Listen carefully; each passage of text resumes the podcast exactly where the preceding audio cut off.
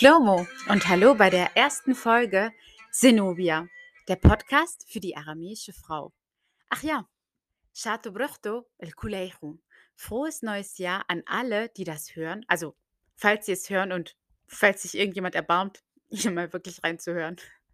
Falls du gerade reinhörst, dann herzlich willkommen. Für das Jahr 2022 wünsche ich dir Glückseligkeit, Freude, Stärke in schwierigen Zeiten, Gesundheit und Frieden.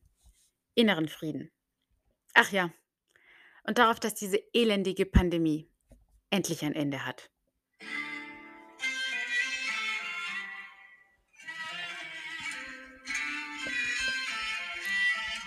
Zum Beisatz der Podcast für die aramische Frau will ich Folgendes kurz anmerken. Ich will hier niemanden aufgrund seiner Herkunft oder seines Geschlechts ausschließen. Kulturen aus Kleinasien und dem Mittleren Osten ähneln sich und ich möchte, dass wir darüber nachdenken, welche Rolle wir als Frau für unsere Identitätsbildung in unseren Kulturen einnehmen. Wir absichtlich betont, denn ich bin eine Frau. Zudem gibt es ja nicht die eine Kultur. I mean, wir leben seit mindestens drei Generationen in der Diaspora und haben inzwischen so viele Einflüsse aus den emigrierten Ländern unserer Eltern verinnerlicht, dass wir eben schon gar nicht mehr von einer Kultur reden können. Aber was Kultur eigentlich bedeutet und wieso es nicht die eine Kultur geben kann, möchte ich in einer anderen Podcast-Folge ausführlicher besprechen. Das sprengt nämlich sonst den Rahmen.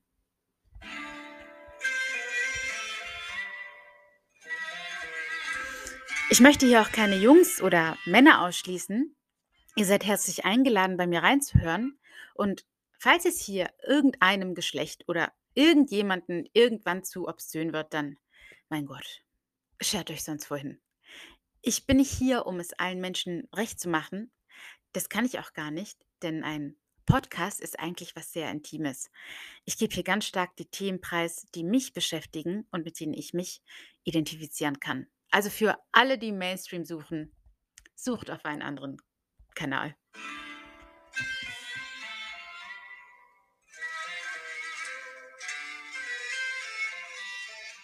Ja, jetzt aber kommen wir zum Hauptteil. Der Podcast heißt Zenobia und meine erste Folge möchte ich dieser starken Frau aus dem Orient widmen um euch damit ähm, ja auch begründen zu können, wieso ich mich für diesen empowernden Namen entschieden habe. Anders kann man es gar nicht ausdrücken. Zenobia ist eine empowernde Figur, die vor allem uns Frauen bestärkt, Vollgas zu geben. Mach einfach. Dein Leben ist viel zu kurz und weil du lebst, lebe es. Damit meine ich jetzt nicht nach, nach dem Motto lebe und denke nicht an morgen, kein leichtsinniges YOLO und auch kein Bollywood sondern eine Balance zwischen Solidarität und Selbstbestimmung.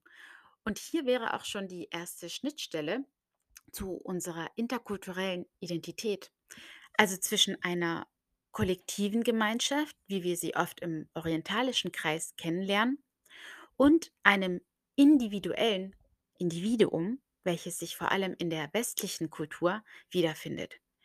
Hier steht die Selbstverwirklichung, die Selbstverantwortung und die Selbstbestimmung primär im Fokus.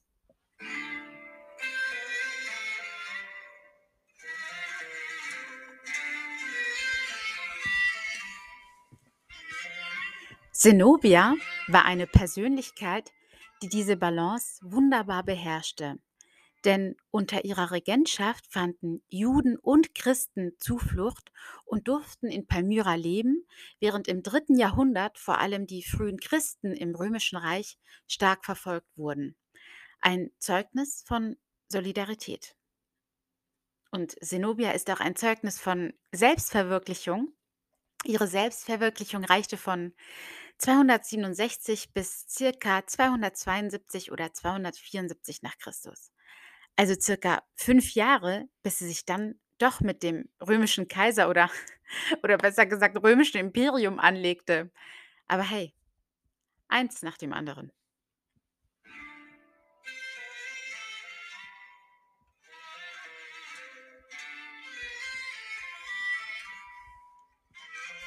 Sie ist um circa 240 nach Christus im heutigen Syrien, also in Palmyra, geboren. Zu Palmyra kann man im Aramäischen auch Tadmur oder Tadmurta sagen. Im Übrigen ist das auch die Städtebezeichnung im Arabischen und Hebräischen.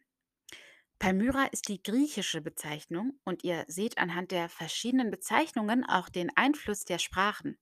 Zenobia stammte aus einer adligen, vornehmen palmyrenischen Familie und wurde gut gebildet.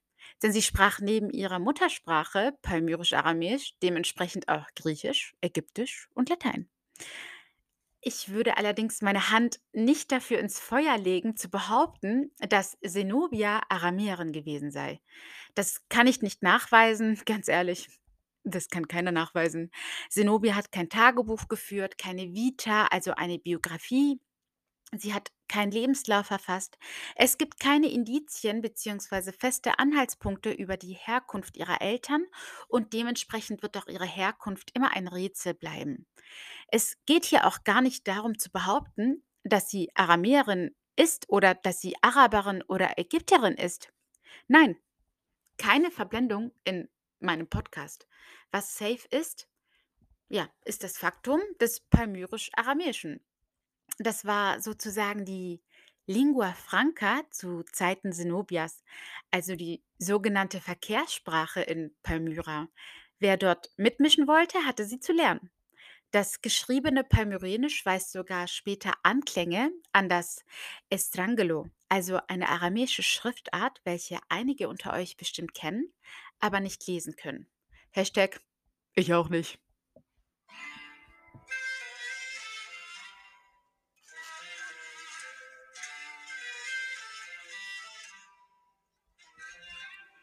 Zenobia wird in der Literatur wie folgt beschrieben. Klug und schön, mit samtweichem Tor, schwarzen Augen, glänzendem dunklen Haar und mit Zähnen so weiß wie Perlen. Das klingt schon mal sehr anziehend. Naja, was muss sie überhaupt für die Zähne benutzt haben? Ich würde auch gern so weiße Zähne haben wollen. Ihr Münzbildnis aus dem Jahr 270 nach Christus, welche übrigens die einzige bildliche Darstellung der Königin ist, zeigt einen imposanten, also beeindruckenden Frauenkopf mit starker Nase, vorspringendem Kinn und einem Zug strenger Entschlossenheit um die Mundwinkel. ja, also laut Nase vielleicht doch eine Aramäerin? Nein, nur denn. Also, kurz zu den Quellen, die ich verwende. Vorab, es gibt nicht viele und es gibt vor allem nicht viele zuverlässige. Jede Geschichtsquelle, jede Epoche und vor allem jedes Land, in der sie eine herausragende Figur spielt, hat sich ein bisschen seine eigene Zenobia gebastelt. Die bekannteste Quelle ist die Historia Augusta. Die Historia Augusta ist eine auf Latein verfasste spätantike Sammlung von 30 Viten römischer Kaiser und Usurpatoren. Für die Zeit von Kaiser Hadrian bis Numerian oder Carinus oder wie die auch sonst alle heißen und falls sich überhaupt wirklich jemand dafür interessiert. Ähm, ja, eine Vita ist eine Art Biografie oder Lebenslauf, also eine literarische Beschreibung des Lebens und ein Usurpator oder eine Usurpatorin ist jemand, der oder die widerrechtlich die Staatsgewalt oder den Thron an sich reißt. Die Historia Augusta ist zum größten Teil aber nicht vollständig überliefert. Falls ihr selbst über Zenobia recherchieren wollt, werdet ihr merken, dass sich sehr viele auf diese Quelle beruhen. Eigentlich ist es eine Sammlung von 32 Viten.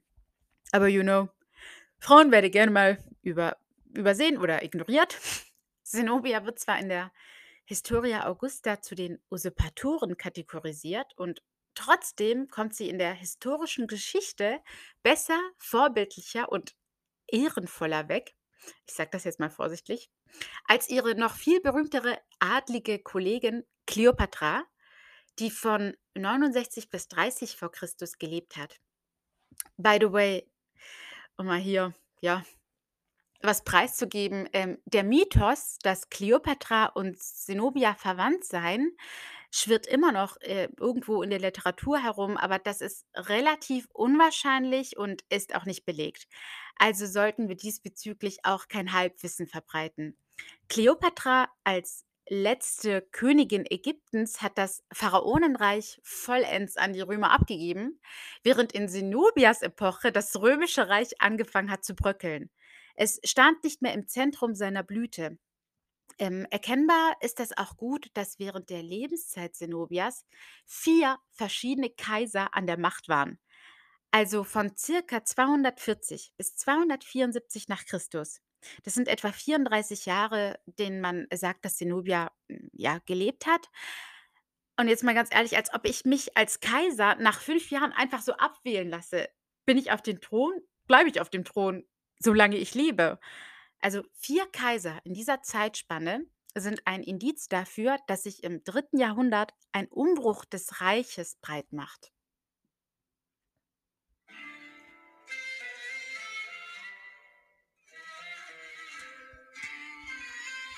260 bis 268 nach Christus war es Kaiser Gallienus. 268 bis 270 nach Christus, also ihr seht, zwei Jahre jetzt, Claudius Gothicus, fragt mich nicht, wie man so heißen kann. 270 nach Christus, Quintillus, ich weiß nicht, ob ich es richtig ausspreche, keine Ahnung. Er regierte aber nur 17 Tage und wurde von Aurelian in den Selbstmord getrieben. Was? Und, und dieser Aurelian war dann 270 bis 275 nach Christus Kaiser. Seinen Namen müssen wir uns merken.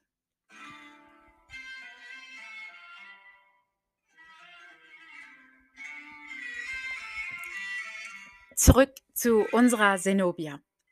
Sie heiratete je nach Quelle um 255 oder 258 nach Christus Odenatus, also mit jungen 15 oder 18 Jahren. Und Odenatus war zu dem Zeitpunkt der König von Palmyra und römischer Feldherr.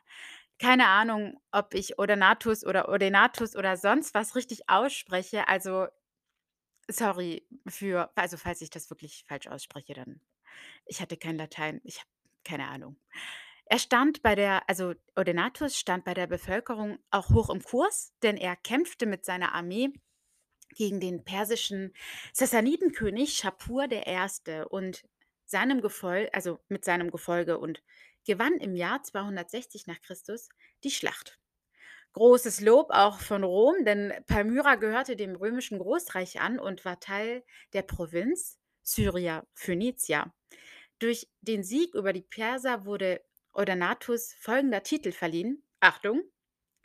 Stellvertreter des Kaisers Gallienus im Orient. Perfekter Grundstein für Zenobia also, um später als Herrscherin von Palmyra zu agieren. Solch ein Glück wünsche ich mir selber.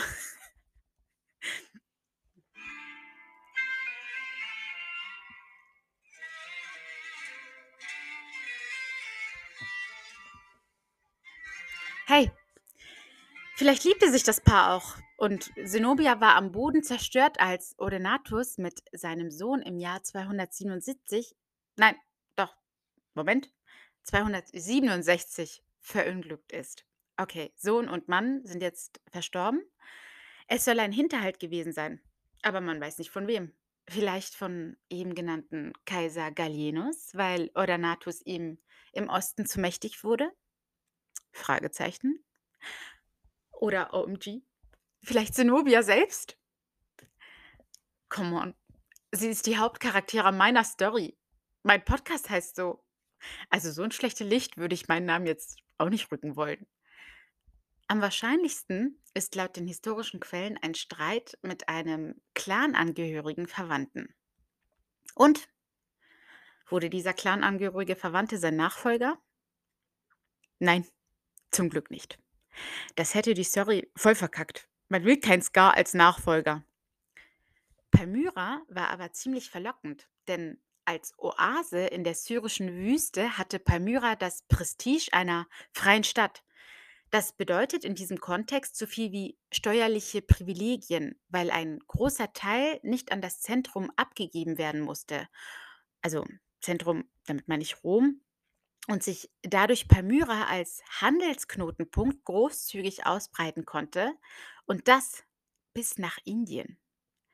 Durch die Karawanenzüge konnte Palmyra durch Zolleinnahmen sehr viel Geld gewinnen, also ja, sehr viel Geld einnehmen und der Gewinn war ja, war so hoch, dass es zu einer Gol Geldoase wurde. Und einige von euch müssen vielleicht jetzt gerade an die Schweiz denken, ich auch. Unabhängig und viel Geld. Ja. Das Wahrzeichen Palmyras war bis vor ein paar Jahren noch die Säulenpromenade, die von der IS 2015 aber total zerstört wurde. Ähm, vielleicht sind einige von euch mal in Syrien gewesen und haben sich Palmyra angeschaut. Ich ich wünschte, ich hätte es auch noch getan. Aber ja, 2015 dann die völlige Zerstörung. Ich hoffe, die Aufarbeiten in Syrien werden vom Staat und der internationalen Gemeinschaft unterstützt, denn Palmyra steht seit 1980 auf der UNESCO-Welterbeliste und darf einfach nicht vergessen, in Vergessenheit geraten.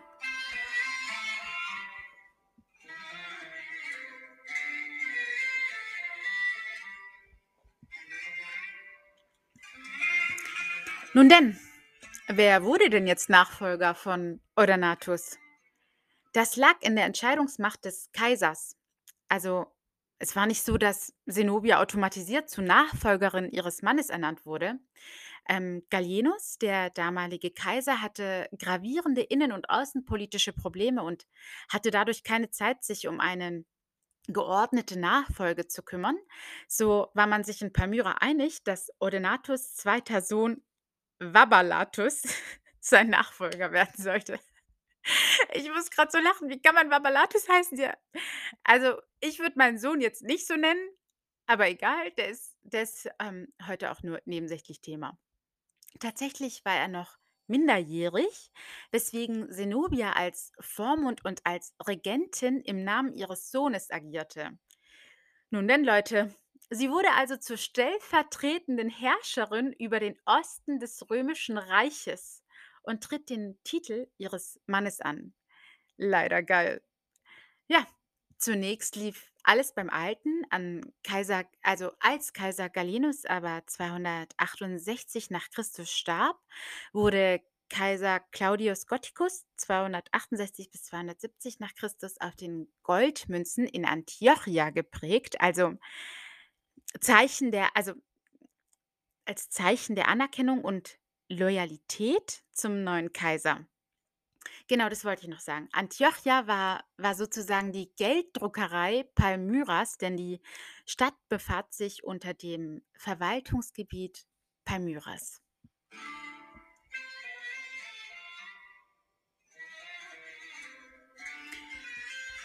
So, und 270 nach Christus denkt sich Zenobia: „Kommt Leute, wir überfallen Arabien.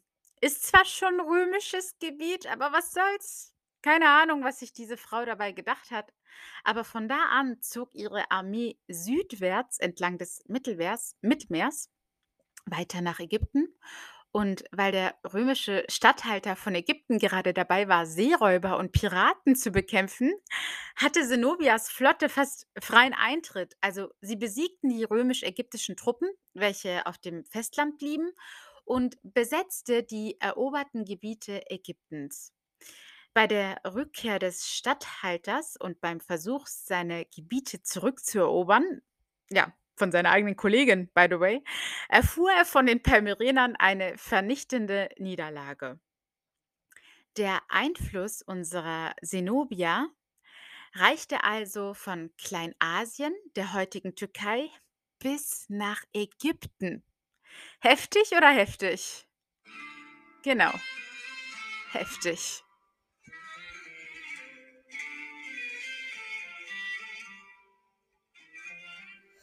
Im selben Jahr, als also 270 nach Christus, wurde Aurelian Kaiser über das Römische Reich und Zenobia gab den Auftrag, Münzen zu drucken.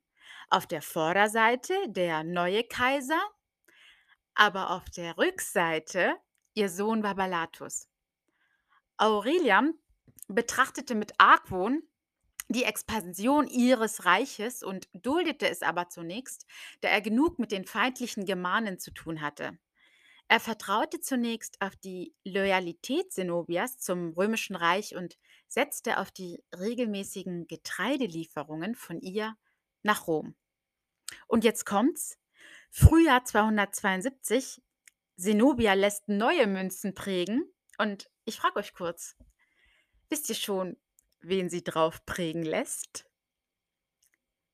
Also ich kann euch schon mal verraten, dass Kaiser Aurelian in ihrem Einzugsgebiet nicht mehr geprägt wurde.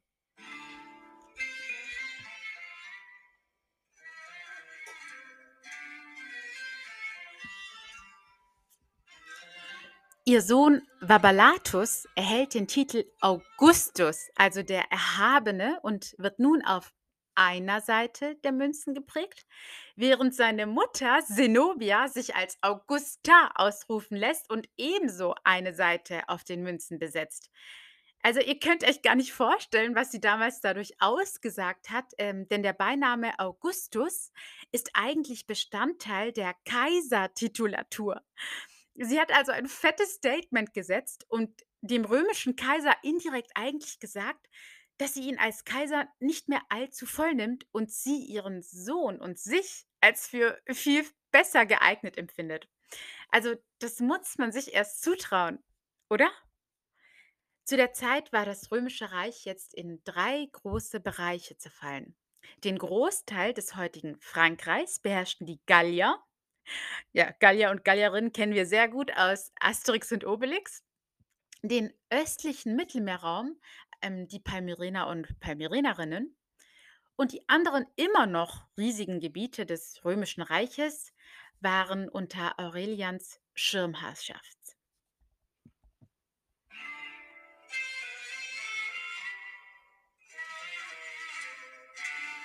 Ja, diese Selbstständigkeitserklärung Zenobias war Aurelia definitiv ein Dorn im Auge. Ähm, ich hätte aber wirklich zu gern gewusst, also wieso sie das getan hat. Wieso legt diese Frau so viel Wert daran, sich mit ihrem direkten Vorgesetzten anzulegen? Sie hat sich ja als Frau eigentlich schon in einer Männerdomäne durchgesetzt, zumal ihr Volk oder ihre Generäle keinen Putsch geplant hatten oder an ihr kein Hinterhalt ausgeübt wurde. Sie war anerkannt als Herrscherin Palmyras und hatte doch durch ihren minderjährigen Sohn schon den Auftrag, stellvertretend für den Kaiser den Osten zu managen. Also, why Zenobia? Why? Vielleicht, weil sie sich dachte, dass Aurelian auch nicht lange bleiben würde.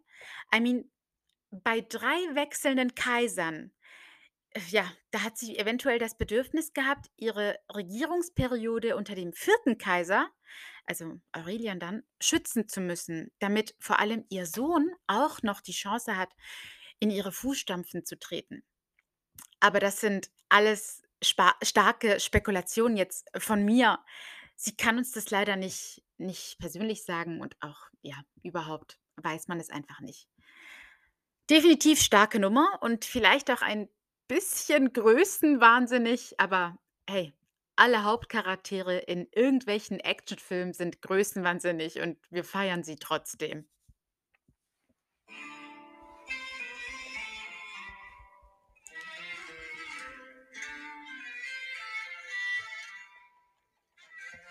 Nun denn, Kaiser Aurelian musste etwas dagegen unternehmen, denn sein Großreich stand auf dem Spiel. Wenn Zenobia die Loyalität zu Rom aufhebt, dann kippt für das Römische Reich nicht nur der Handelsknotenpunkt Palmyra, sondern auch Ägypten als Getreidekammer. Und bei Geld und Essen, you know, hört die Freundschaft auf. Das konnte er nicht zulassen. Also zog er nun, ähm, ja, er zog nun nicht mehr gegen die Gallier in den Kampf, sondern marschierte gen Osten zu Zenobia, denn sie wurde in der Abwägung Gallier oder Palmyra definitiv als wesentlich gefährlicher eingestuft. Kaiser Aurelian begann in Kleinasien die von Zenobia eroberten Gebiete zurückzuerobern. Dann machte sich eine Flotte auf den Weg nach Ägypten, um dort wieder die Gebiete einzunehmen, welche Zenobia eingenommen hatte. Zenobia konzentrierte sich währenddessen auf das Zentrum, um Palmyra zu mobilisieren.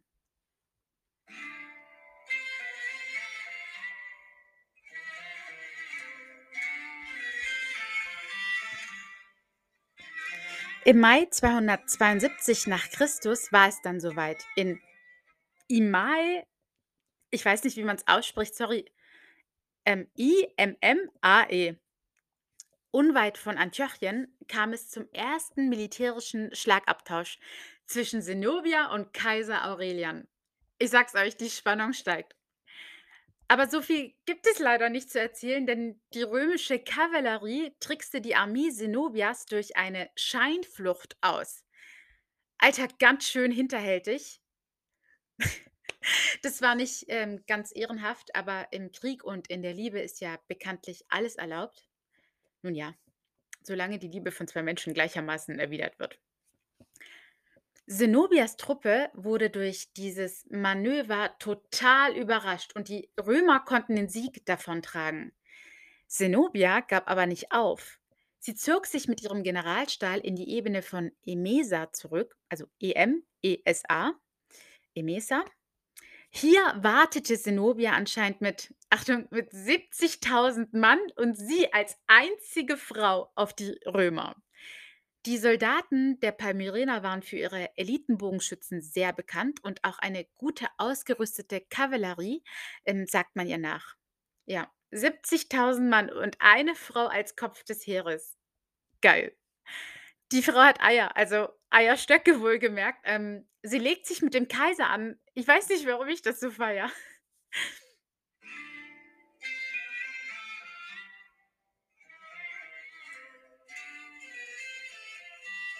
So, die zwei Armeen trafen jetzt bei Emesa aufeinander. Yes, girl, ihre Armee schlug nun die römische zurück. Also das römische, die römischen Einheiten mussten sich zurückziehen. Ähm, das können hier ein paar, ja, Moment, wo bin ich jetzt? Ah ja, aber jetzt wird es gleich wieder traurig. Dadurch, dass ähm, die palmyrenischen Soldaten so ungestüm waren, haben sie ihre Ordnung verloren. Das heißt, es gab keine breite Verteidigungskonstellation mehr. Das nützen jetzt die römischen Fußsoldaten aus und stürmten drauf los. Und so, Freunde, hat Zenobia auch die zweite Schlacht verloren. Scheiße war's und bitte auch. Zwei Niederlagen und zu viele Tote gibt unsere Zenobia jetzt klein bei.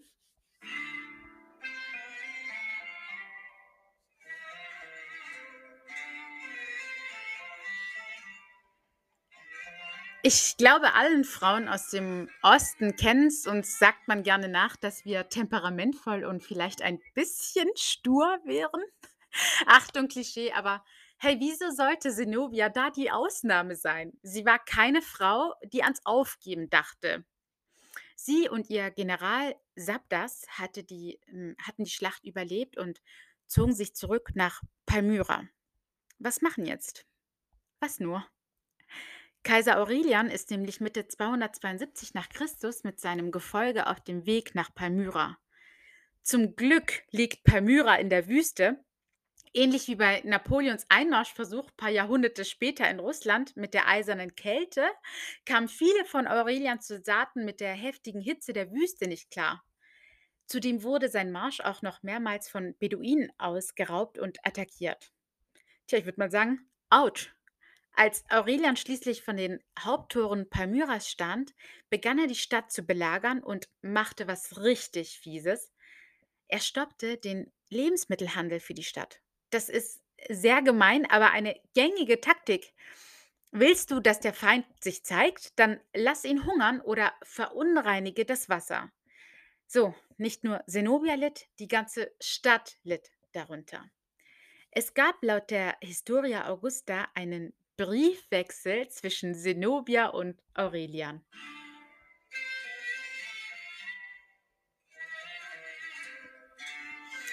Aurelian, Kaiser des Römischen Reiches und Wiedereroberer des Ostens. Wiedereroberer. An Zenobia und ihren verbündeten Kriegsgefährten. Aus eigenem Antrieb hättet ihr tun sollen, was euch nunmehr durch mein Schreiben anbefohlen wird. Ich befehle euch um die Übergabe unter Zusicherung von Leib und Leben mit der Maßnahme, dass Okay, dann herzlich willkommen zu Part 2. Ähm, ja, Spotify hat mir da 'ne kleine 'n 'n Strich durch die Rechnung gezogen, hat nach 30 Minuten gesagt: „Jo, darfst nicht mehr sprechen, du hast schon zu viel gelabert.“ Ich würde jetzt sagen, ähm, wir waren bei Aurelians Brief stehen geblieben, den ich vorgelesen hatte und ich habe grad Riesenglück, weil mein Mann jetzt zu Hause ist und ja, der übernimmt jetzt einfach mal den Part von Aurelian. Dann hat man hier im Podcast auch eine Männersch Stimme. Bist du bereit, den Zuhörern Aurelians Brief vorzulesen? Okay, dann schieß los. Aurelian, Kaiser des Römischen Reiches und Wiedereroberer des Ostens, an Zenobia und ihren verbündeten Kriegsgefährten. Aus eigenem Antrieb hättet ihr tun sollen, was euch nunmehr durch mein Schreiben anbefohlen wird. Ich befehle euch um die Übergabe unter Zusicherung von Leib und Leben mit der Maßnahme, dass du, Zenobia, mit den Deinen dort dich aufzuhalten hast, wohin ich dich nach dem Beschluss des erlauchten Senats weisen werde. Ihr habt Edelsteine, Gold, Silber, Seide, Pferde und Kamele dem römischen Staatsschutz überlassen. Den Anwohnern von Palmyra wird ihre Rechtsstellung bewahrt bleiben. Das ist super vorgelesen. Äh, Staatsschatz Staats Schatz steht da, also Staatsschatz zu überlassen. Aber ist ist doch egal. Äh, ich wollte nur sagen, ähm, ja, excuse me, aber wer erfüllt bei so einem nicht empathischen Brief die Anforderungen von einem Kaiser, den Zenobia eh nicht mehr für voll nimmt?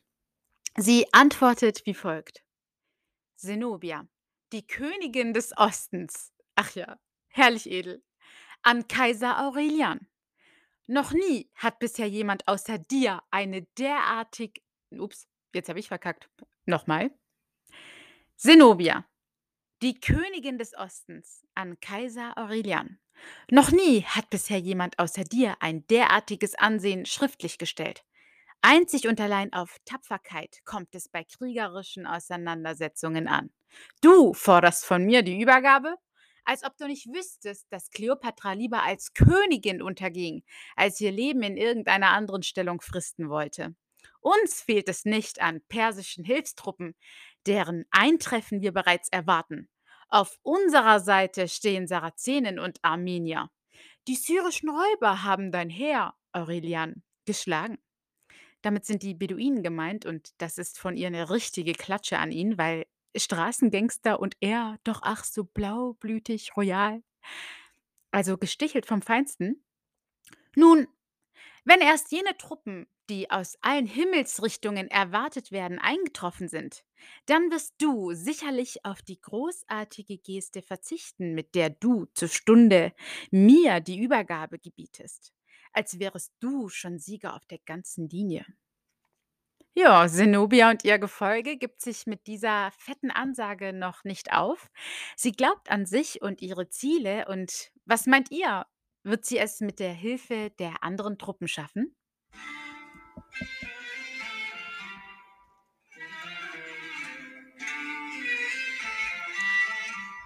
Ich verrate euch jetzt was. Truppen der Armenier oder der Sarazenen sollten als Unterstützung nie in Palmyra eintreffen. Zenobia hat geblufft. Sie hat gepokert in der Hoffnung, dass der Kaiser kalte Füße kriegt. Das ist aber der Moment, in der die Geschichtsschreibung sie endgültig als tapfer, stolz und eindrucksvoll beschreibt, denn sie ist einfach keine Frau, die klein beigibt und aufgibt, dann lieber aufs Ganze gehen. Zenobia selbst musste sich in dieser Zwickmühle allerdings eingestehen, dass sie zu hoch gepokert hatte und sie ja, ich will's kaum aussprechen, ähm, chancenlos ist. Jep. Und was macht sie jetzt? Leben riskieren und sich dem Kaiser beugen? Wer sagt denn, dass Aurelia nicht blufft, indem er ihr verspricht, sie am Leben zu lassen?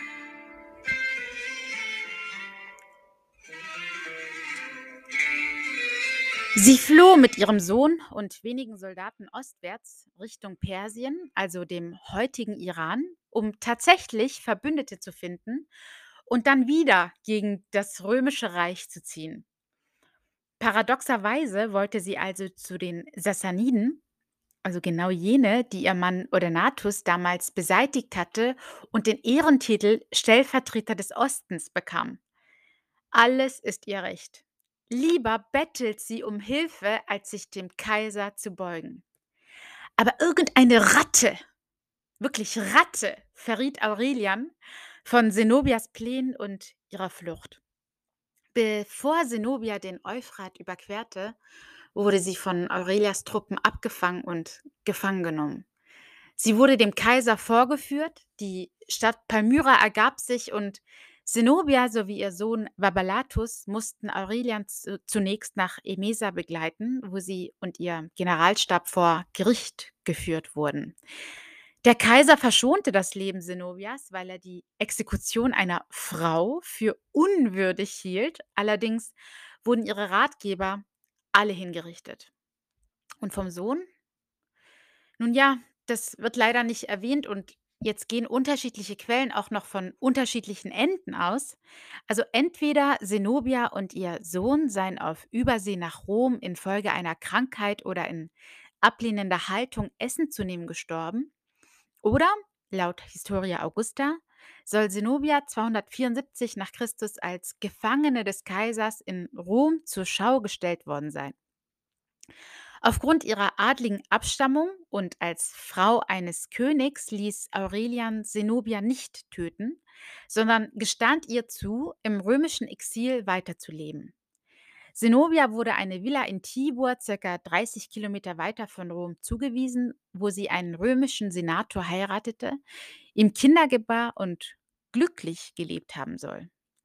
Ja, mit 34 definitiv, ja, definitiv noch in einem gebärfreudigen Alter. Also warum nicht? Ist ja ein schönes Happy End. Aber welches Ende stimmt, wissen wir leider nicht. Und was mit ihrem Sohn geschah, wissen wir, wie gesagt, ebenso nicht.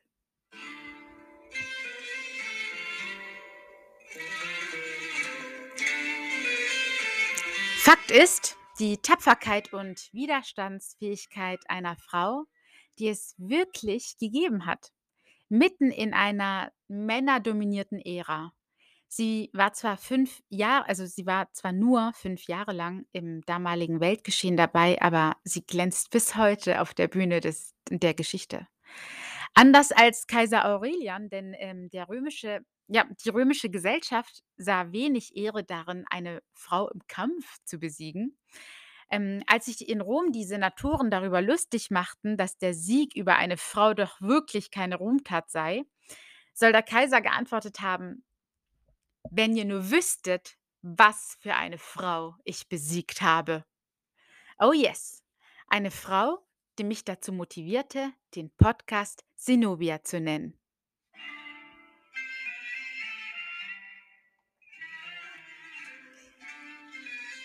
Ich will in meinem Podcast keine Meute dazu mobilisieren, gegen die Männer zu rücken. Ähm, ich will Frauen dazu motivieren, ihre, ihren Träumen nachzueifern und sie zu realisieren, weil wir speziell im orientalischen Kulturkreis oft dazu geneigt sind, uns hinten anzustellen und noch schlimmer, uns als Frauen auch noch gegenseitig runterziehen.